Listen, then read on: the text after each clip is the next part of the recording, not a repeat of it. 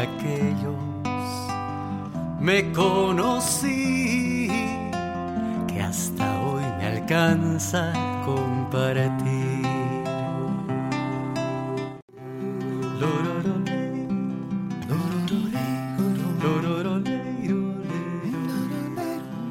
Otra vez bienvenidos y bienvenidas. Muchísimas gracias por darse este tiempito para estar en vivo en este nuevo episodio. Este es el episodio 3 de Simbiontes, Voces para el Bienestar Integrativo. Y le hemos puesto el siguiente título. Existe un vínculo entre los microorganismos, la tierra y la salud. La voz de un ingeniero agrónomo con los pies en la tierra. Simbiontes es una iniciativa que hemos creado con Ale hace no mucho, que tiene el objetivo de compartir con, con ustedes información, experiencias sobre bienestar integrativo desde diferentes voces y desde diferentes miradas. Eh, cada dos meses estamos modificando temática con Ale. Ah, las primeras dos charlas fueron sobre alimentación y esta es la primera de dos charlas sobre eh, el maravilloso mundo de la microbiota y de los microorganismos en general. Hoy tenemos un gran invitado, él es Diego Moscoso. Diego es ingeniero agrónomo eh, de la Escuela Agrícola Panamericana Zamorano, es creador de la iniciativa CRUAC y tiene una amplia experiencia en agricultura urbana, adaptación al cambio climático y actualmente está trabajando eh, en formación de adultos en agricultura en Mayotte, que les digo que es porque yo he tenido que googlear cuando me ha contado dónde estaba. Es una isla francesa, eh, pero que está ubicada entre Madagascar y Mozambique.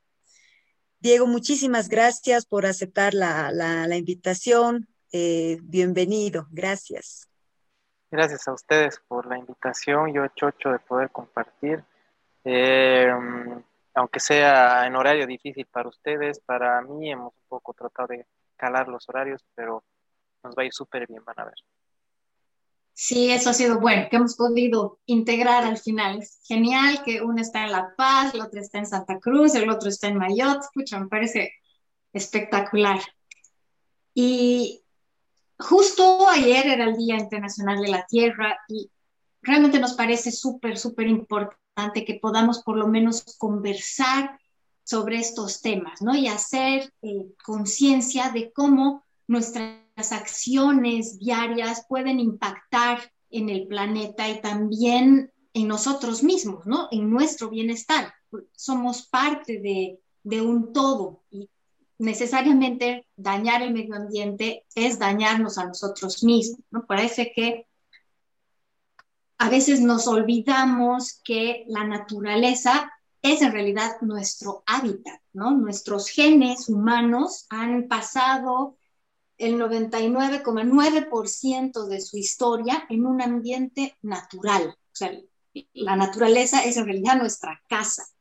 Y como decía Rocío, siempre estamos conversando y estamos muy apasionadas de este tema de la, de la microbiota, de, sobre el impacto que tienen los microbios en nuestra salud y qué factores afectan a nuestra microbiota.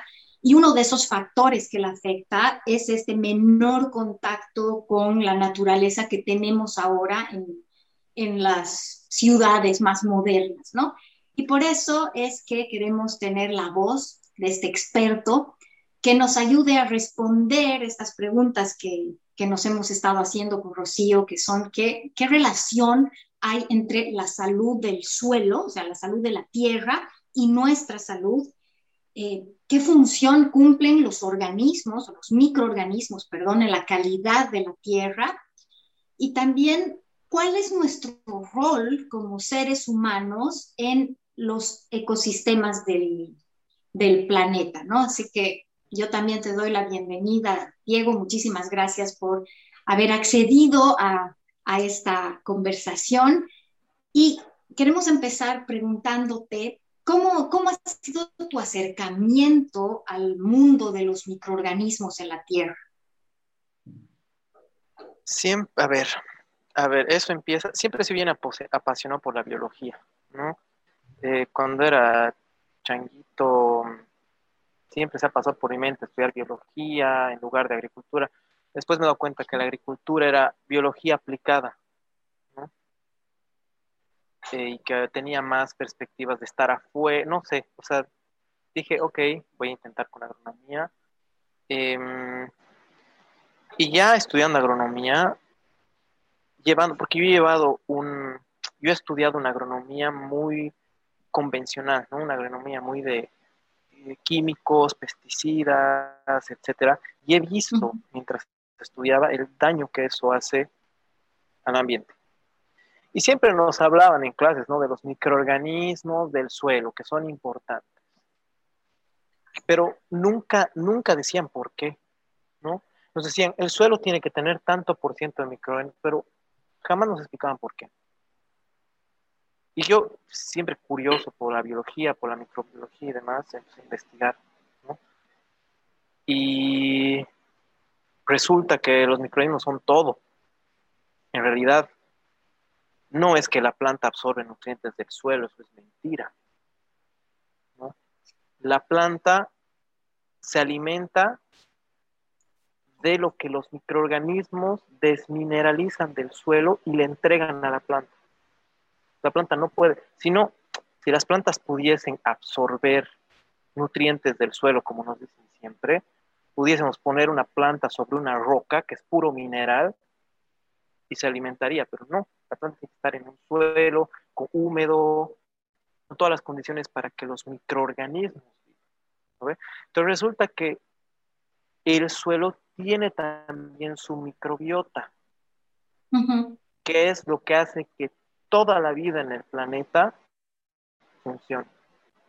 Todo empieza ahí, ¿no?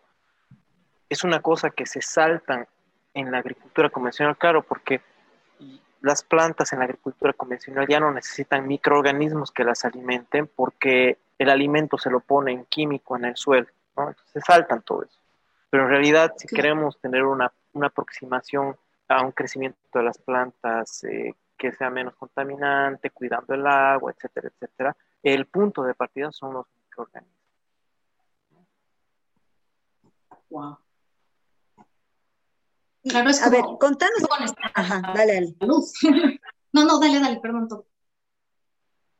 No, o sea, esto de los microorganismos es que es muy alucinante, ¿no? Porque en realidad estamos en una época cada vez más clara de pelea con el microorganismo, ¿no? Obviamente en una situación actual con el COVID, esta, esta situación, digamos, como que se ha ido profundizando y agravando, ¿no? Porque hay como esta noción de que el microorganismo es malo, es, siempre es patógeno, siempre me hace daño, ¿no? Entonces, esto que nos cuentas obviamente es lo opuesto, ¿no? Lo opuesto.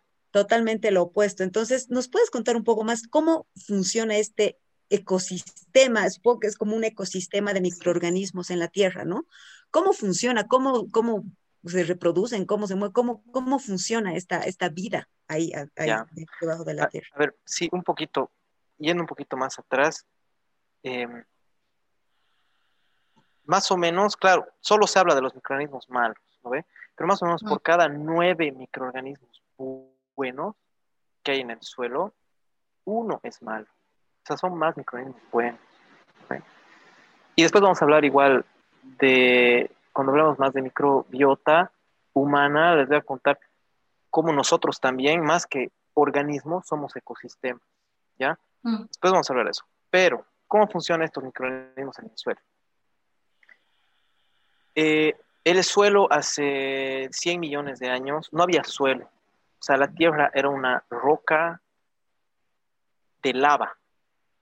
Todo era lava y volcanes explotando. Súper caliente, en algún momento ahí se generó la vida, ¿no? Empezaron a aparecer microorganismos, bacterias y demás, nadie sabe cómo, se empezó a formar vida, ¿no?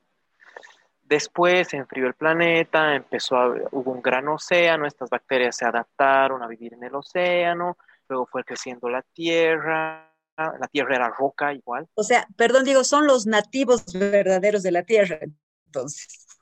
Son el inicio. Claro, es que es ahí donde todo empieza, ¿no?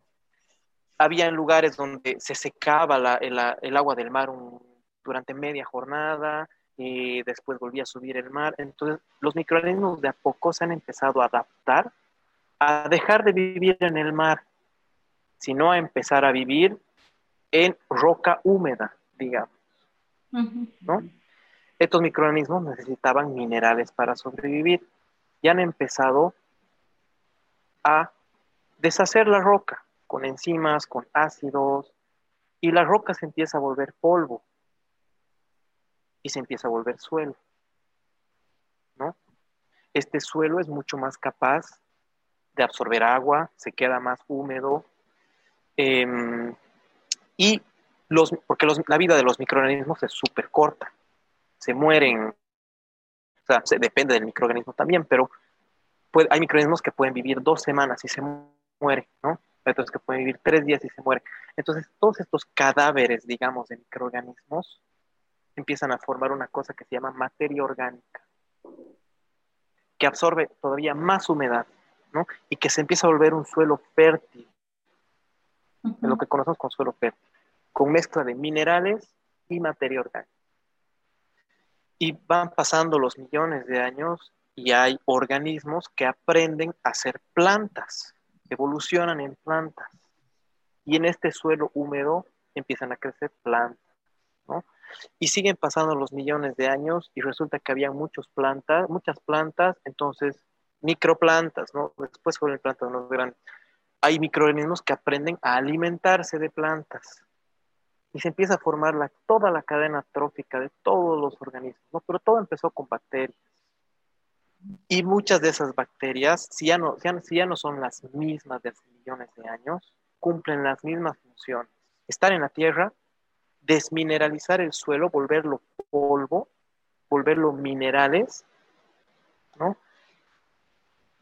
¿Cómo los vuelven minerales? Ellos, estas bacterias, se alimentan de la roca. Y después, como cualquier, cualquier ser viviente, hacen popo, tienen desechos. Esos desechos son los que utilizan las plantas. Y ese proceso se le llama desmineralización. Es eso. ¿Qué pasa? Esto es lo que pasa en los ecosistemas. Cuando empieza a haber mucho de algo, aparece otra cosa que se alimenta de eso, con la evolución, ¿no? Empezaron a haber miles de bacterias que excretaban, tenía, había muchas excretas y apareció un organismo que aprendió a alimentarse de esas excretas, las plantas. Empezaron a ver muchas plantas, empezaron a ver herbívoros y así se va construyendo. ¿no?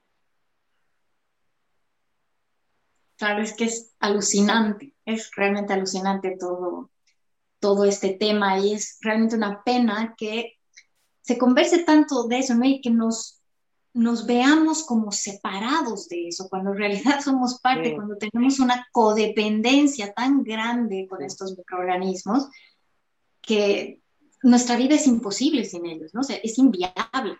Es inviable. Em, a ver, digamos que por cada célula, hablando ya un poco de, del humano, porque estos micro, muchos de estos microorganismos trabajan por el suelo, ¿no? Hacen que la vida se mantenga. Pero muchos de estos microorganismos, claro, trepan en las plantas, no los vemos, obviamente, pero se quedan ahí en la humedad de las plantas, de las hojas, y nosotros comemos esas cosas. Y cuando las comemos, estos microorganismos entran, ¿no? Y el cuerpo muchas veces, claro, son millones de años de evolución en los que el cuerpo humano ha aprendido a detectar qué pasa afuera cuando estos microorganismos entran a nuestro intestino, ¿no? Por ejemplo, si comemos un alimento que esté infectado con algo que puede hacernos daño, pero el microbioma de nuestro cuerpo está súper activo, lo va a detectar antes de que este microorganismo entre al cuerpo y nos haga una infección. Entonces, se va a generar alguna fiebre, algún hinchazón en la panza, pero que va a luchar contra el microorganismo. Pero en realidad no es el cuerpo humano el que hace eso, son los otros microorganismos que están adentro que le avisan al cuerpo. Le dicen, ah, aquí hay un intruso, activate. ¿No? Funciona así. Por cada, por cada célula humana que, un, que alguien tiene, o sea, yo digamos tengo dos billones de células humanas, hay 10 bacterias dentro de mi cuerpo, o sea, somos más bacteria que humano. Sí. ¿no ve?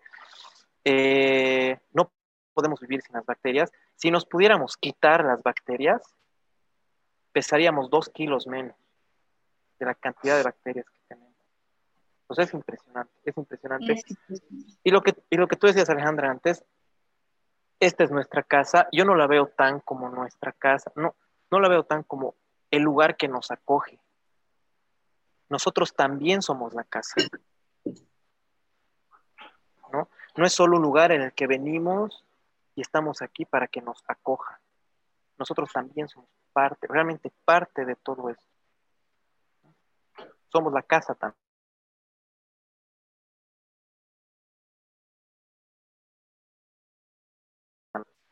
Pensar, ah, la naturaleza es hermosa, bella, paz, armonía, verde, agua, y el humano, el malo. ¿No ve? Pero si cambiamos un poquito ese chip y decimos, pero yo también vengo de esta tierra, yo también he evolucionado de las mismas bacterias que el cóndor, que no sé, de lo que sea, ¿no ve? Que el venado evolucionó de lo mismo, vengo de lo mismo, yo también puedo ser esa armonía, esa paz, eso verde, eso azul, esa agua, yo también puedo ser eso. Entonces uno empieza a actuar diferente también. No hay que dejar de considerarse el malo, porque también podemos hacer mucho bien. Genial, genial, Diego. Y una, una pregunta, volviendo un poquito, digamos, a, al tema de cómo, cuál es el rol, digamos, de estos microorganismos. ¿Cómo, cómo podemos asegurarnos de, mantener sano ese suelo? ¿No? Es, teniendo ese equilibrio entre vivos y muertos, como decía, ¿no? De, microorganismos vivos y microorganismos muertos. Sí, hay que alimentarlo, nada más. como nosotros. Como nosotros.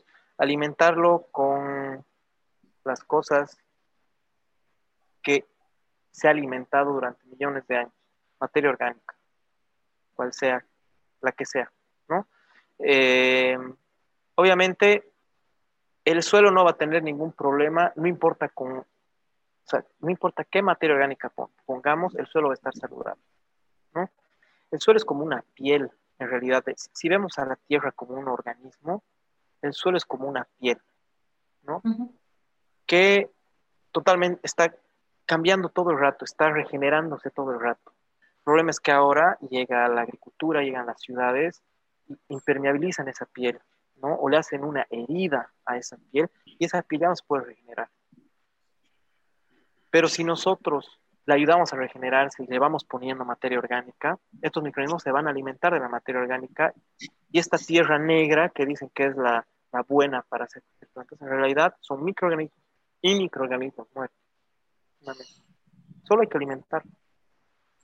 Ahora, compost, lombrihumus, todo eso más que por la tierra, más que por darle beneficio a la tierra, es para cuidar la salud humana y de los animales. Porque si yo pongo, digamos, no importa, o sea, cualquier desecho en la tierra, la tierra va a estar saludable, pero yo me puedo enfermar con algo de eso.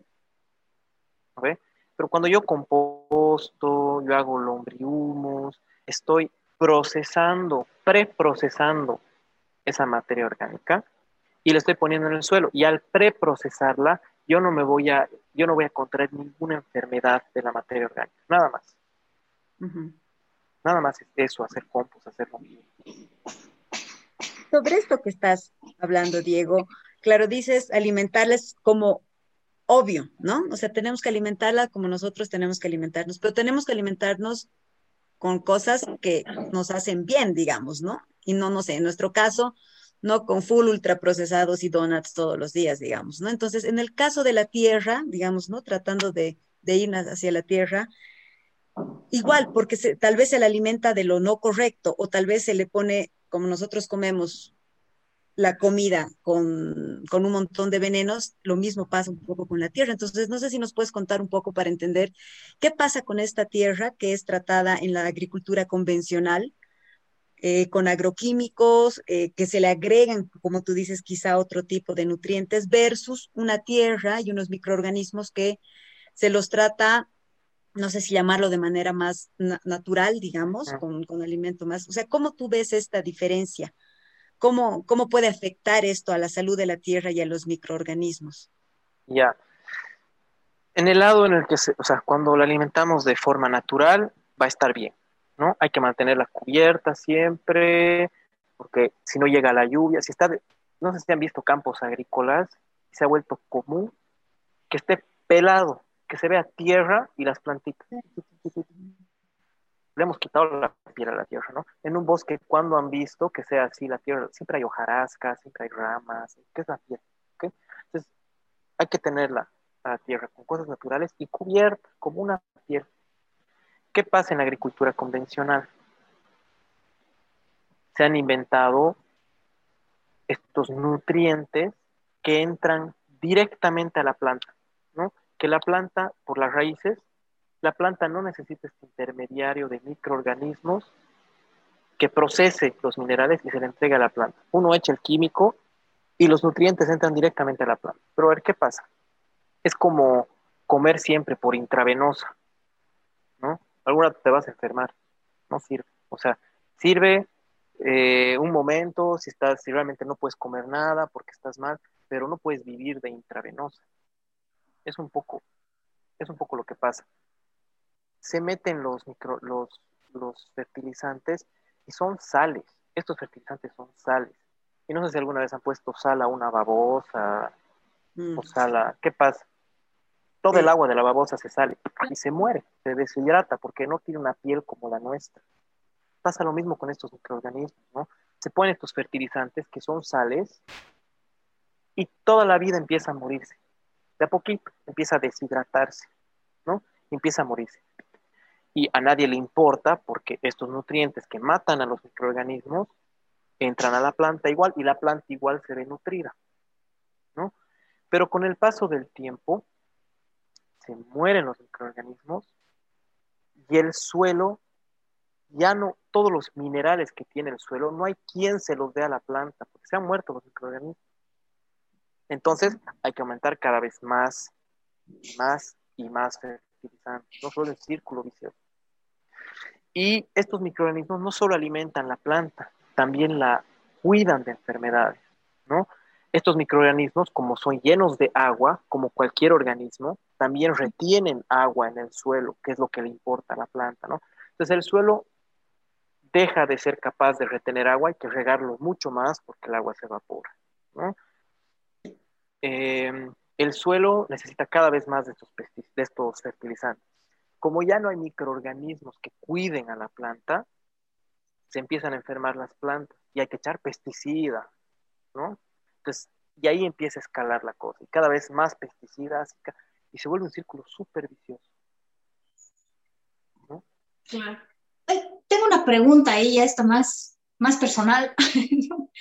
eh, es por esto que las composteras siempre están húmedas, porque claro, yo, ve, yo tengo una compostera hecha aquí en casa, lo más rudimentario posible, pero algo que me ha llamado la atención es que la tierra que se forma ahí siempre está húmeda, ¿no? yo no, no, la riego, no nada, a diferencia de mis plantas que tengo que estar regando todo el tiempo.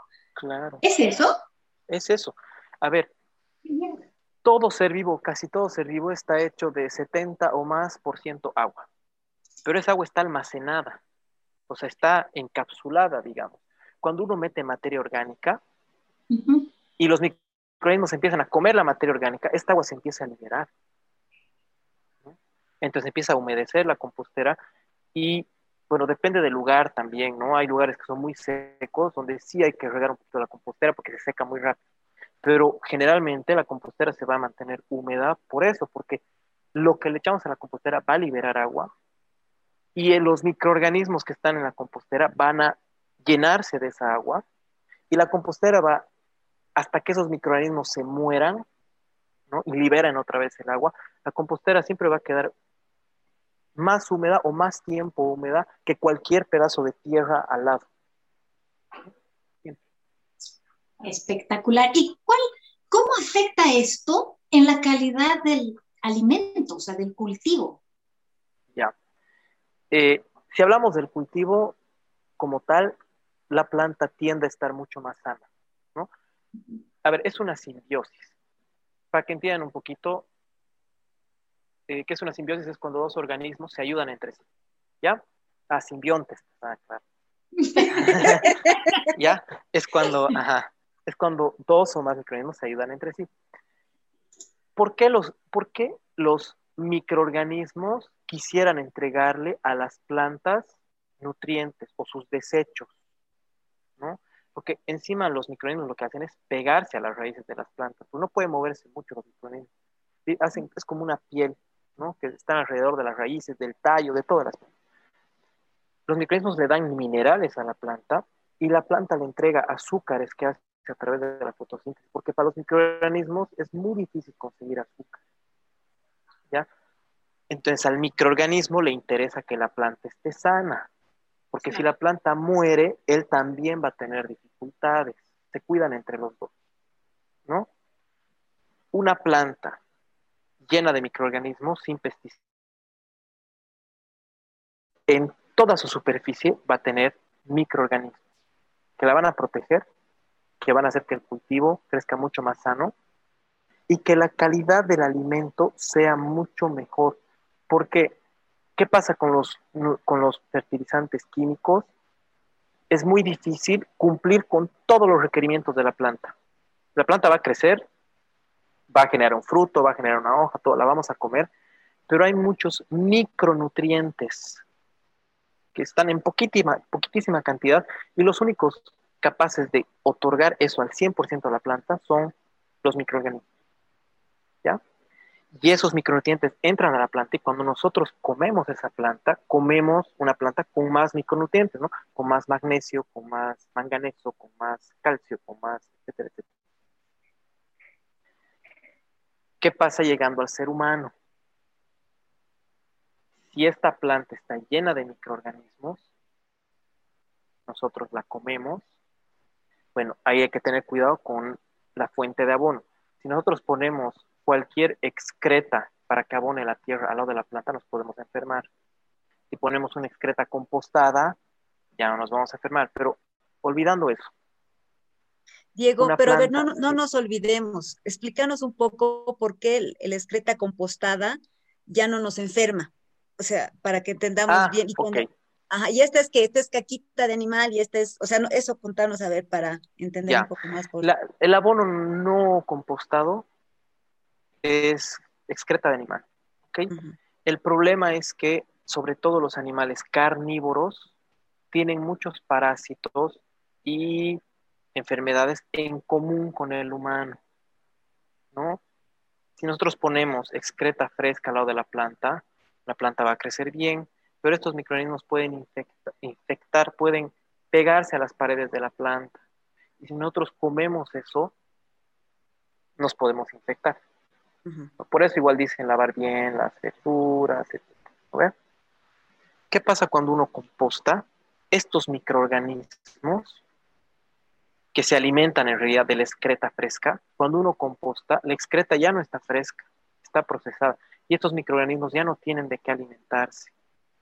O por el proceso, porque la, composta se calienta, ¿no? Cuando la composta se calienta, estos microorganismos patógenos que nos pueden infectar se mueren, ¿no? Entonces ya está libre de patógenos. Nosotros fertilizamos eso con la, con, fertilizamos la tierra con eso y ya no van a haber estos microorganismos que se suban a la planta que nos puedan infectar a nosotros. O sea que si yo tengo mi plantita en mi casa y yo uso compostaje, yo puedo sacar mi plantita y me la puedo comer. Ya no hay este susto de tienes, como dices, no hay que lavar porque puede estar lleno de... Es más, me la como con alguito de tierra y tal vez estoy consumiendo muchos microorganismos buenos para mí. Tal vez, eh, tal vez con, tal vez con tierra no. ¿Ya? Eh, porque en la tierra, a ver, es un espacio de oxígeno de aerobio y anaerobio. Es un tema de... ¿Qué pasa? Los microorganismos que nos hacen, que no nos hacen mal, son aerobios normalmente, o sea, necesitan presencia de aire, ¿ya? Pero en la tierra o en la materia orgánica es microscópico, ¿no? No se ve. Puede ser que haya una partecita de tu compost que no se haya terminado de descomponer y microscópicamente esa partecita sea anaerobia, que no tenga aire.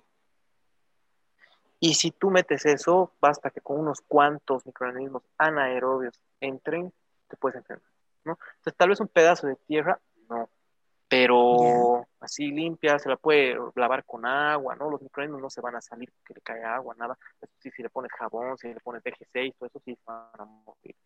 Pero la enjuagas y te la comes y vas a adquirir hartos microorganismos. Súper. Claro, es que entonces eso, eso me parece hermoso, ¿no? O sea, nosotros andamos metiendo veneno a todo lado para matar a los potenciales patógenos o, como dices en el caso de la agricultura convencional, para matar a lo que va dañando, digamos, la, plantita. porque se enferma, ¿no?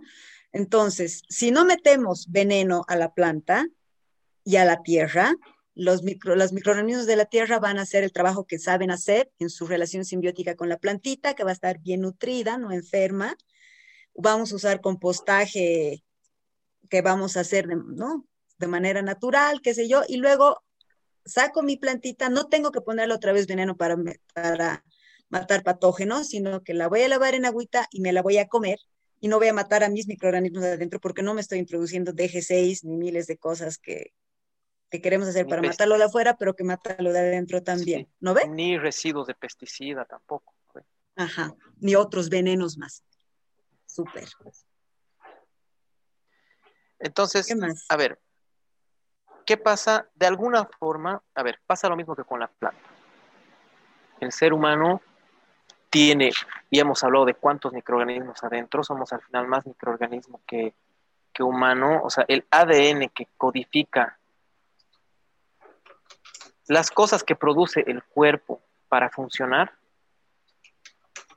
digamos que produce 10 sustancias para que el cuerpo funcione bien, los microorganismos que tenemos adentro producen siete. O sea, nuestro cuerpo funciona gracias a que hay microorganismos, si no, estaríamos súper enfermos de todo y no llegaríamos a la edad adulta sin haber muerto. Porque regulan todo, los microorganismos regulan todo en el cuerpo. ¿Por qué? Otra vez, como la planta, son microorganismos que han evolucionado adentro de nosotros, que algún rato han entrado, ¿no? Y que han encontrado la forma de instalarse adentro, ¿no? Em, a ellos les conviene que el cuerpo esté saludable, esté bien, porque si no, no pueden vivir. Entonces nos cuidan, ¿no? Y no es que todos nacemos con eh, los microbios. Por eso es tan importante el parto natural, por ejemplo. En el, en el parto natural, cuando, la, cuando el feto sale por el vientre de la mamá, ahí se impregna de todo, de todos los microorganismos de la madre, ¿no? Eh, cuando mama el bebé, al mamar, se está impregnando mediante eh, la piel de la mamá y demás, se está impregnando con el microbioma de la madre. Y el beso, que es una muestra de cariño, evolutivamente se da hace muchos años, pero es, claro, entre dos personas que sienten afecto, que normalmente, no sé si normalmente ahora, pero hace 10.000 años, se muestran afecto y la mujer va a quedar embarazada.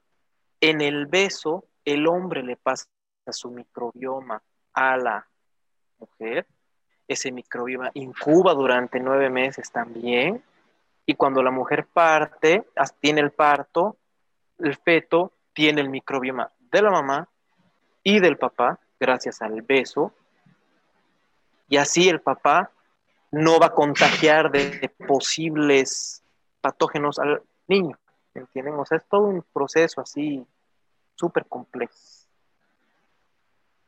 ¿Cómo funciona el microbioma adentro del cuerpo? ¿Y, ¿Y, dónde está la relación con el compost o con la tierra fértil? Muchos de los microorganismos han llegado a instalarse adentro del estómago, adentro de los intestinos, en la piel, en los ojos y viven ahí y se pasan de generación en generación. Muchos otros microorganismos no pueden vivir ahí, pero hay que meterlos constantemente. ¿Ya? Uno los mete, producen cosas en el cuerpo y al poco tiempo mueren, porque todavía no han aprendido a vivir adentro. Y ahí es donde entra la tierra fértil y entra el compost. ¿ya? Por ejemplo, hay el caso más estudiado se llama Mycobacterium vaccae, que es una bacteria que vive en el suelo, que lo que hace es justamente digerir eh, desechos, ¿no? materia orgánica, la deshace. Eso es lo que hace el, este Mycobacterium. Y cuando estamos en contacto con la tierra, entra constantemente. ¿no? Dejamos de estar en contacto con tierra fértil, donde está este microorganismo, y deja de entrar. Pero ¿qué hace este microorganismo? Evita, evita infecciones respiratorias, porque entra por las vías nasales, y lo que hace es entrar y activa el sistema respiratorio. Lo que pasa es que este microorganismo, por ejemplo, se parece mucho, por ejemplo, a la bacteria de la tuberculosis. ¿Ya? Entonces entra al cuerpo, una de las formas en las que ayuda es que entra al cuerpo y el cuerpo lo detecta como algo extraño y genera anticuerpos. Estos anticuerpos que genera el cuerpo contra esta bacteria que está en el compost también sirven para la tuberculosis y también sirven para un montón de enfermedades respiratorias. Solo que este Mycobacterium vaccae en especial entra y no es dañino, pero prepara el cuerpo para otras enfermedades. ¿No? ¿Qué es otra cosa que hace este microorganismo? Entra al cuerpo, entra a los intestinos, y cuando este microorganismo está a más de 30 grados y el cuerpo está a 36, normalmente este microorganismo en el suelo no está a 30 grados, en el cuerpo está a 30 grados, empieza a secretar sustancias dentro del cuerpo que hacen que el cuerpo aprenda a controlar la inflamación. Entonces, los niños, por ejemplo, y hay muchas cosas, hay muchas células en el cuerpo, muchos anticuerpos, muchos reguladores del sistema inmunológico, que solo se desarrollan bien hasta los 12 años, hasta antes de la pubertad. Pasa la pubertad y se desarrolla muy poquito. Entonces, hay que desarrollarlos cuando somos niños, ¿no? Si no, después es más difícil. Por eso van a ver que es muy raro ver a alguien que ha crecido en el campo, por ejemplo, ensuciándose con la tierra fértil, con, jugando con copos y demás. Van a ver que es muy difícil ver a un adulto que ha vivido, que ha tenido su niñez en el campo con asma. Es porque muchos de esos microorganismos entran y le enseñan al cuerpo a desinflamarse. El asma es una inflamación. Porque al final el sistema inmunológico tiene que estar en balance. El sistema inmunológico tiene que saber cuándo activarse cuando hay algo que quiere dañar al cuerpo y saber cuándo ha pasado el peligro desinflamarse. ¿No ve?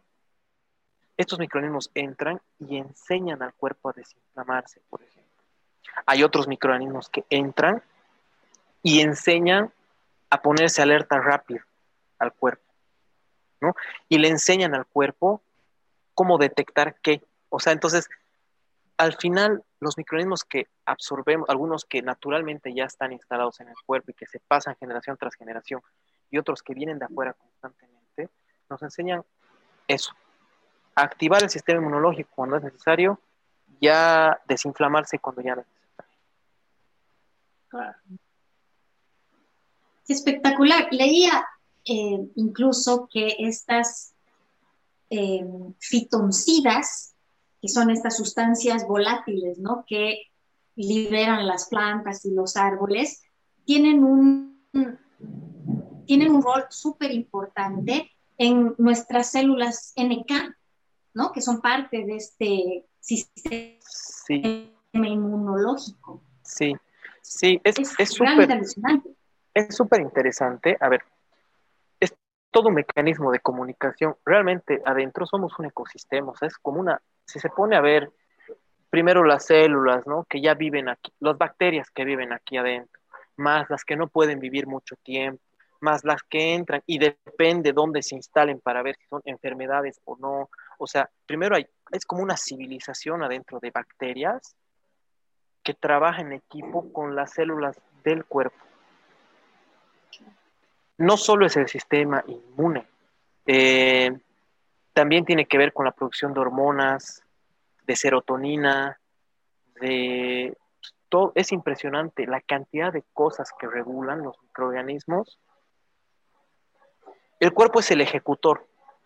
el cuerpo sabe hacer todo, o sea, el cuerpo sabe producir defensas, el cuerpo sabe todo, ¿no? El cuerpo tiene los manuales para hacer todo. Pero quien le dice qué hacer al cuerpo son las bacterias. Porque ellas son la primera línea de batalla. Ellas son las que primero se van a dar cuenta si hay algo que no está bien, porque ellas necesitan que el cuerpo esté bien.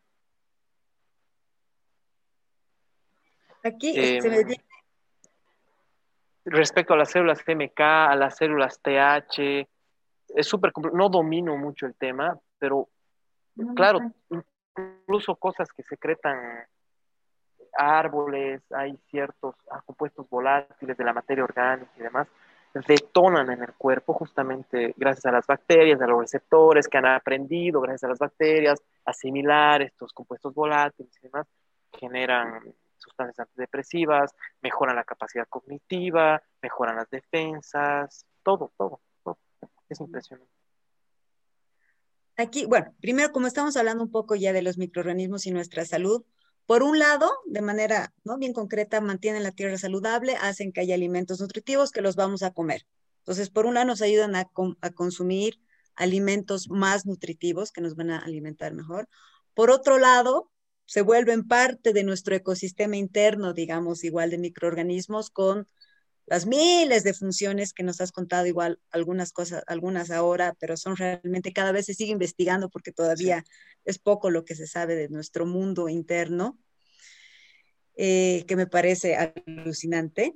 Pero además lo que me gusta harto es como este, este ejemplo dual, digamos, ¿no? O sea, si, si, vamos matando los microorganismos de la tierra, hemos ido viendo el impacto negativo que va viendo en la propia tierra, en las plantas y en todo lo que rodea, porque esas plantas alimentan otras especies, etcétera, etcétera, etcétera.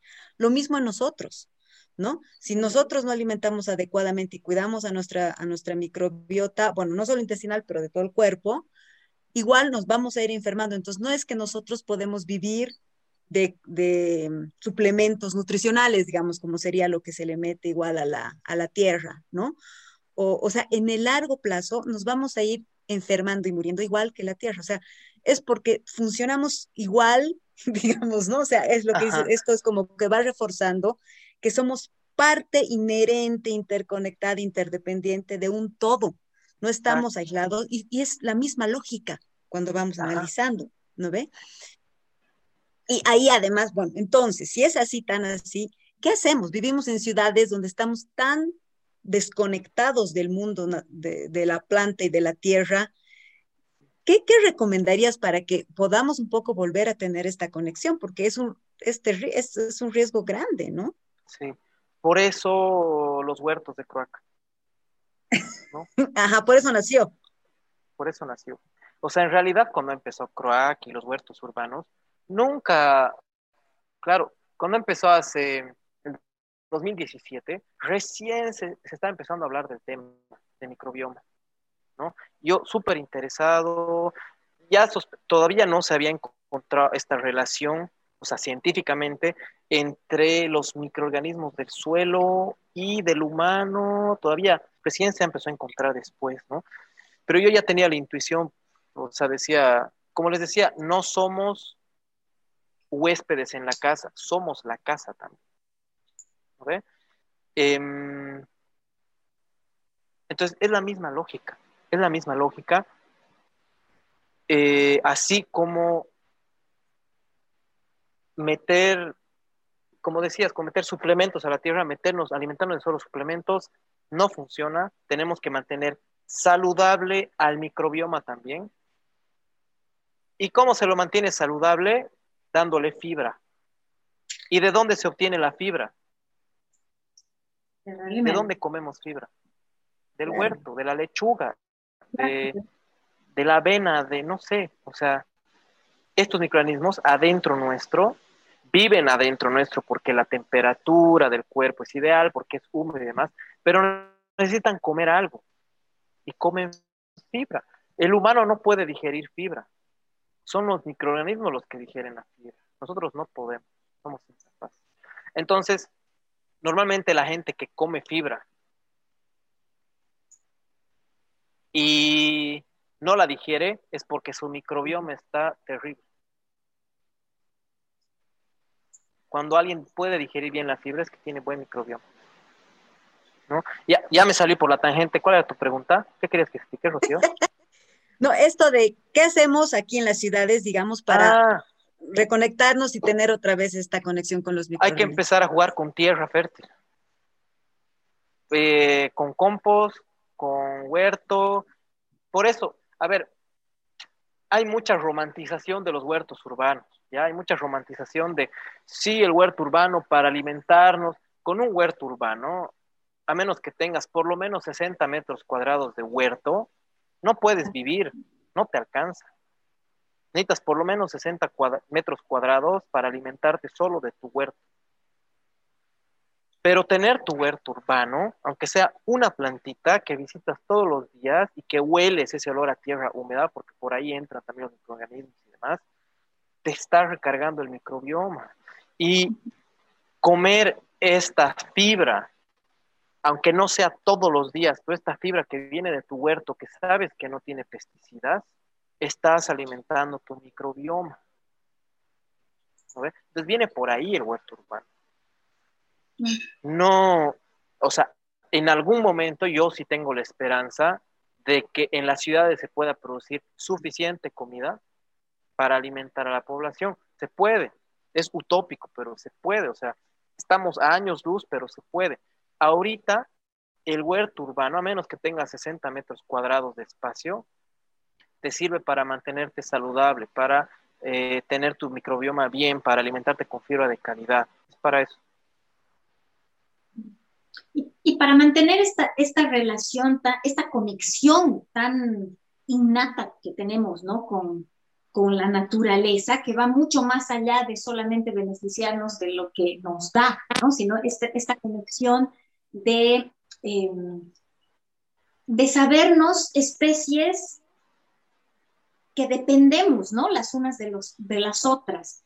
También leía algún momento que la gente que tiene un jardín o un huertito o algo que cuidar, tiene 45% menos de probabilidades de desarrollar demencia, por ejemplo. Sí. Y es por varias cosas, ¿no? Es por esta conexión, es por este trabajo físico, incluso que es físico pero moderado en, en algún punto, que también te obliga a estar más agachado, a trabajar un poco, a mover tu cuerpo de diferentes formas. Entonces, realmente es una es una conexión bárbara a todo nivel.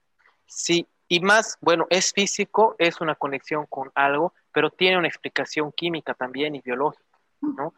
Eh, el intestino grueso es el segundo cerebro. Mm. El intestino delgado y el intestino grueso son el segundo cerebro, ¿ya? Por eso decía que la capacidad cognitiva mejora mucho cuando hay inoculación de microorganismos, el microbioma está saludable, porque muchas de las sustancias, de las hormonas, de las citoquininas, otras sustancias que hacen que el cerebro funcione bien, hacen que el cerebro se regenere, hacen que eh, se desinflame. Muchas de estas sustancias se generan en el intestino por bacterias del microbioma y luego las células del cuerpo las absorben estas, sustancias, ¿no? que son, en realidad son desechos de las bacterias del microbioma, ya no les sirven y el cuerpo absorbe estas sustancias y en realidad estas sustancias lo que hacen es mejorar y darle una calidad, o sea, mejorar el sistema neurológico, em, las probabilidades de desarrollar demencia porque tu cerebro se va a desinflamar, se va a regenerar, etc. El, el intestino es el segundo cerebro, pero es la puerta es la puerta de entrada de muchos beneficios, ¿no? No es el, está conectado directamente con el cerebro, pero es el que le envía ya sea todo lo bueno que consumimos al cerebro directamente mediante neuronas y receptores eh, de las dendritas, de las, de las células del sistema nervioso, o le manda lo bueno o le manda lo malo que comemos directamente. Se van a dar cuenta, las personas que tienen problemas de estómago, normalmente eh, son estreñidas, bueno, y todo eso es también por mal microbioma. Pero las personas que normalmente son estreñidas, tienen algún problema intestinal, tampoco pueden dormir bien, tienen problemas de insomnio. Es porque está directamente relacionada la salud del intestino y de toda esta red neurológica con el cerebro.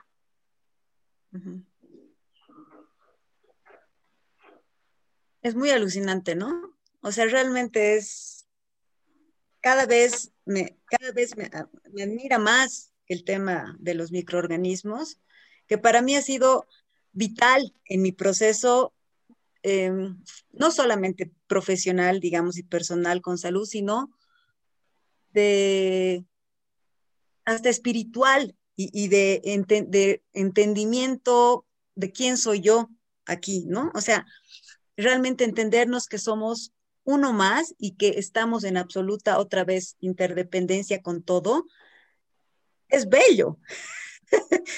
a mí me parece absolutamente hermoso y me ha dado otra, otro enfoque de vida, ¿no? De, que me ha llevado a tomar otras decisiones y otras acciones diarias, ¿no? Desde qué como, a quién le compro, tengo mis plantitas que ahora tengo que antes, mis hierbitas, mis calecitos que antes no tenía, o sea, tantas cosas que han ido modificándose en mi vida a partir de este entendimiento que para mí es básico, ¿no? Y quizá obvio, pero que realmente la gente no lo asume como tal. O sea, soy una especie más, tengo que ver cuál es mi, mi rol, ¿no? O sea, en este sentido, ¿cómo, eso, ¿cómo ves tú el rol humano como especie para que logremos rescatar el planeta, porque ya no sé qué más llamarlo, digamos, ¿no? A ver, sinceramente, em, yo creo que estamos fregados. a ver, como humanos, ya es muy, a ver, es un poco, lo que voy a decir es un poco tal vez, eh, al principio va a sonar como que no hay esperanza, pero sí hay esperanza, ¿ya? Voy a terminar la idea.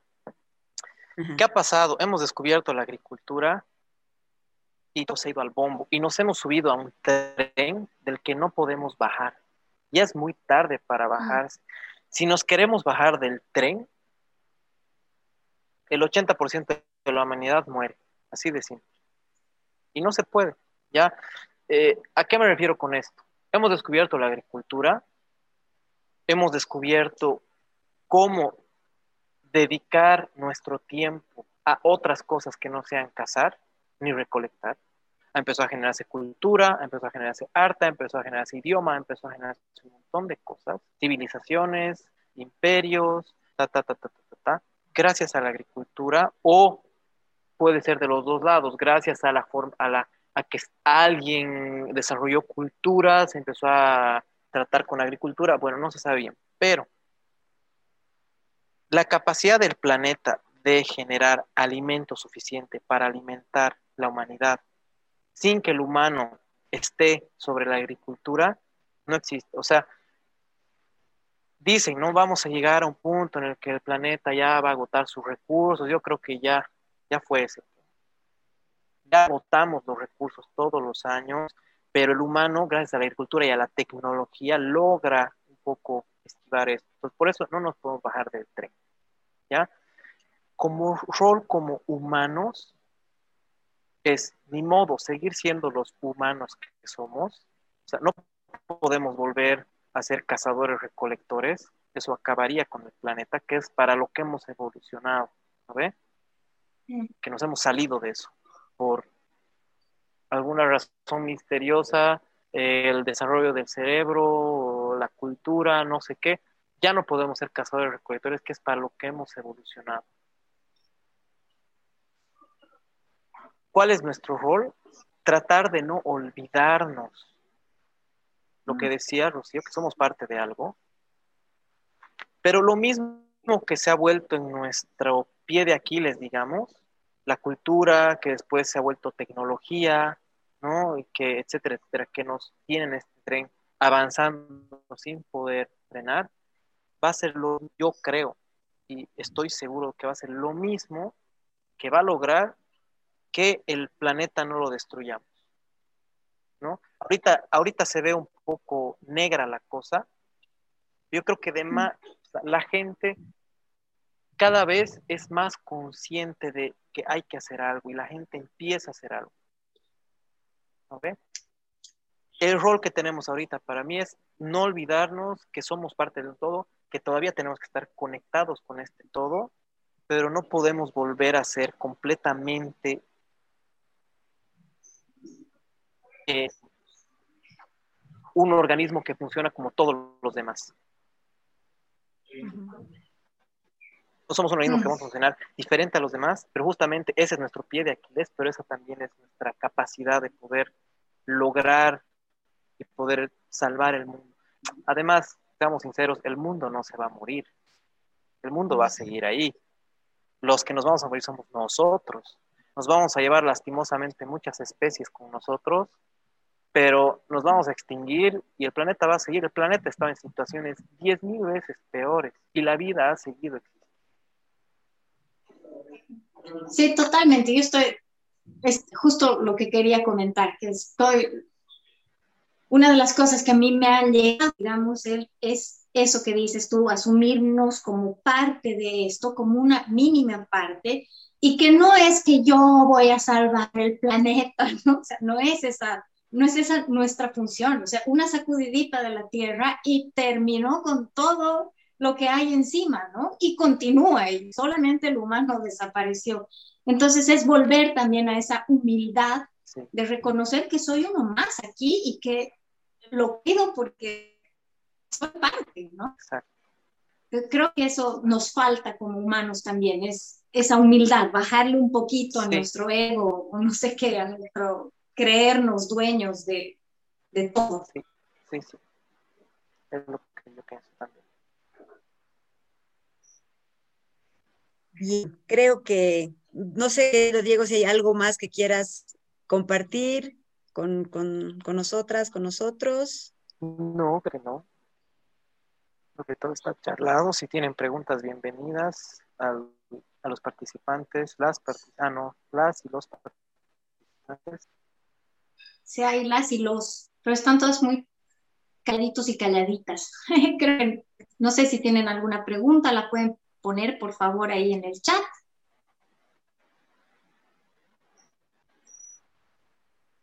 Creo que no, creo que ha sido. Todos nos hemos quedado. Pero, a ver, Tania.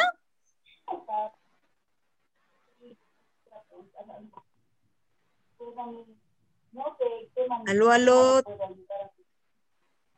Tania, no sé si nos estás hablando, no te oímos o no sé si, si es... no te oímos, Tania, ¿podrías poner... No sé si es que puedes escribir tu pregunta porque realmente no se escucha nada. Ahí en el chat, súper, súper, dedito, nos va a escribir yo creo en el, en el chat. Mientras tanto, contarles ¿no? que estas em, grabaciones las van a poder encontrar en las plataformas de podcast en las que estamos, que en realidad son todas, casi todas creo, y también en el canal de YouTube, por si son más de poder o de ver estas conversaciones y no solamente escucharlas.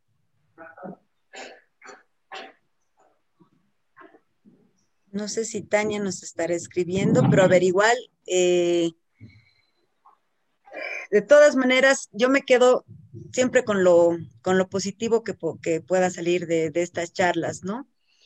Otra vez, maravillada y agradecida con los microorganismos, mi respeto cada vez más grande y mi intento desde donde me toca, digamos, de, de hacerlos reconocer por lo que son y que la gente sepa y que sepa quizá cómo tener una relación más armoniosa con, con nosotros mismos, con todo lo que está acá.